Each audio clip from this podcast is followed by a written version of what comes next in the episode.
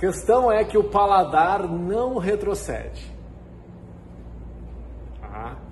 Uh, e é normal nessa. Na, vou dar um exemplo que a gente tem que ter cuidado. Assim, né? para quem estuda muito, fez mestrado, fez doutorado, vai fazer.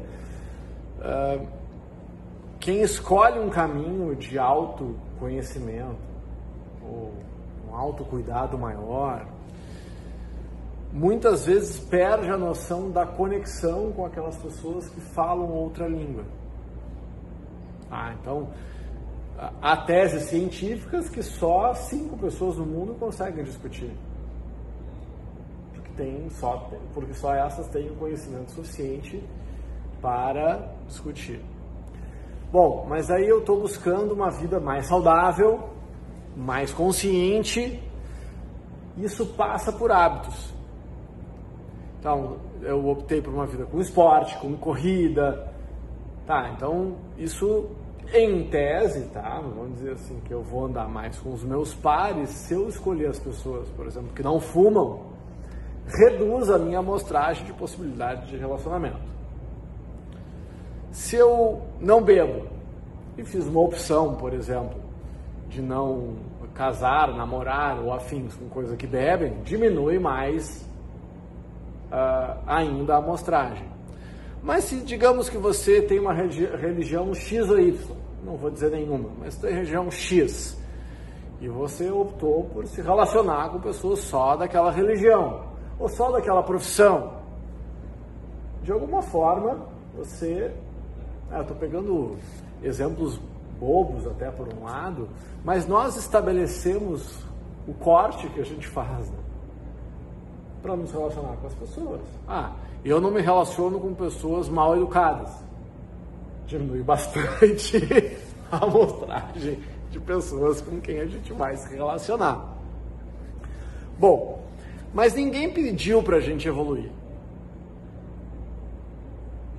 Ninguém pediu para nós uh, escolhermos um caminho de excelência. E excelência não é perfeição, gente. Excelência não é sermos melhores do que os outros, até porque ser melhor do que o outro é uma bobagem, é uma falácia. Entende? Não é melhor do que ninguém.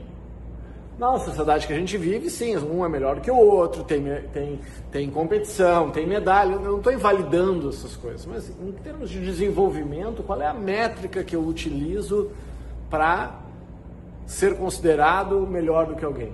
Ah, eu corro mais rápido que tu. Eu tenho mais dinheiro do que tu. Eu estudei, bom, aí a gente pode usar qualquer métrica. Mas, não esqueci né, que o assunto é egoísmo e autocuidado, tá? Não vou chegar lá. Mas já citei essa semana, semana a mecânica quântica de Heisenberg e o princípio da incerteza. Eu não sou físico, não entendo, né, mas eu gosto de estudar esses conceitos que nos apresenta que a única constante do universo é a incerteza. Porque quanto mais eu tenho noção do tempo, menos eu tenho a noção do espaço, do lugar, da posição. Então, quanto mais eu me concentro em saber muito o tempo e a velocidade das coisas, menos eu tenho noção de onde eu estou, por exemplo. Não vou entrar muito no mérito disso, tá? Em outro momento a gente pode aprofundar. Então, como saber se o meu autocuidado virou egoísmo? Porque eu fiquei muito seletivo. É um risco. Ah, Schopenhauer, Nietzsche falam sobre isso. Quando você for descobrir que ficar sozinho não é uma opção tão ruim, porque não é fácil conviver com as pessoas, fica um pouco. Né, é, pode ficar um pouco complicado, a gente pode ficar um pouco antissocial, porque a gente pode não aguentar mais as manias das pessoas à volta e a gente lá pelas tantas fica um chato. Então, como saber se o meu autocuidado virou egoísmo? É, é uma pergunta bem difícil, assim, porque eu sou conheço as pessoas que me conhecem há tempo sabem que eu não desisto de ninguém. Sou bem criticado por isso, inclusive. Desisti de muita, muito poucas pessoas até hoje. Muitas pessoas desistiram de mim. Mas eu desisti muito pouco das pessoas. Eu não desisto. Mesmo de quem já desistiu delas próprias. Ah, mas como que eu. Para quem é professor, né? Que tem isso, que tem esse drive, ah, eu errei muito nessa. Passei muito do ponto, errei.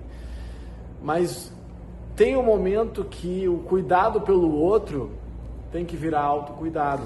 E, e, e essa talvez realmente seja uma decisão egoísta. E como é que eu tento estabelecer uma linha? Se eu passar desse limite, eu começo a me destruir.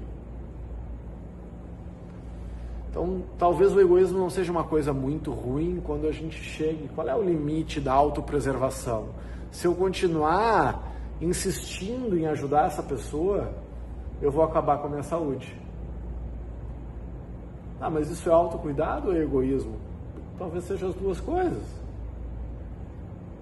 Ah, mas egoísmo não é uma coisa ruim? Será que é sempre? Será que pensar em si é uma coisa ruim? Partindo do pressuposto né, que a gente, toda vez que a gente anda de avião, a gente tem uma lição filosófica importante. Que, primeiro, põe a máscara em você.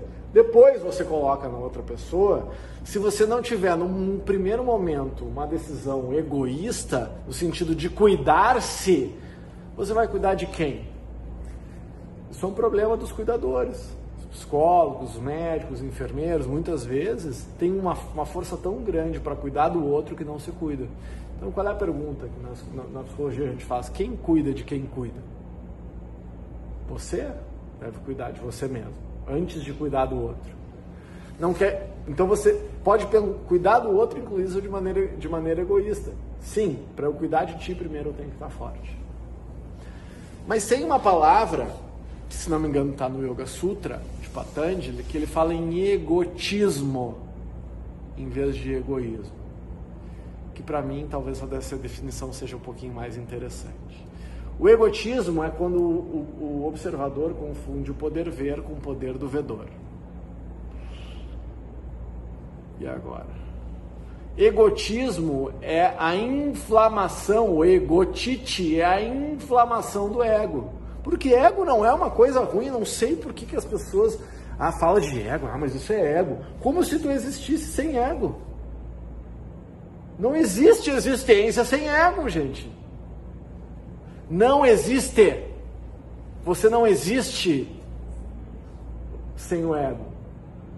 Agora, você pode encarar o seu ego, como está lá um dos, dos, textos do Comendador de Rose, e encará-lo como um puro sangue lusitano, cavalo de uma tonelada, poderoso, que se for desgovernado, causa um terror, né? Agora, se você entrar em acordo e você educar o seu ego, você pode usar esse poder para o bem. Então o ego não é um problema. O problema é você não administrar bem o seu ego. E não é controlar o ego.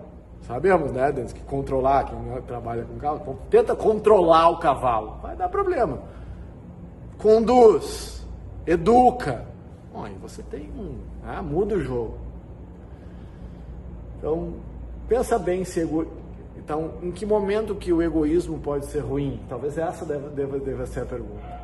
Não sei, porque, porque eu tenho que entender, ah, então autocuidado é bom, egoísmo é ruim? Se eu definir assim, ainda eu tenho que estabelecer uma linha. A partir daí eu estou pensando só em mim.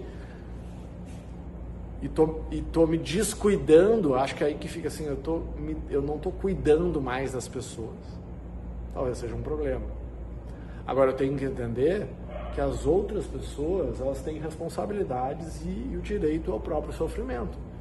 A gente sim tem muita influência sobre as pessoas, como as pessoas sobre nós, mas a responsabilidade, ao fim e ao cabo, é de cada um. Porque quando chegar no dia do juízo final, que você vai ter que prestar contas, o cara que vai estar na porta acha que vai aceitar, olha, eu não fiz isso porque o Denis mandou. Não, não tem procuração no, no, no seu último dia, tu e tu. Fechamos aqui.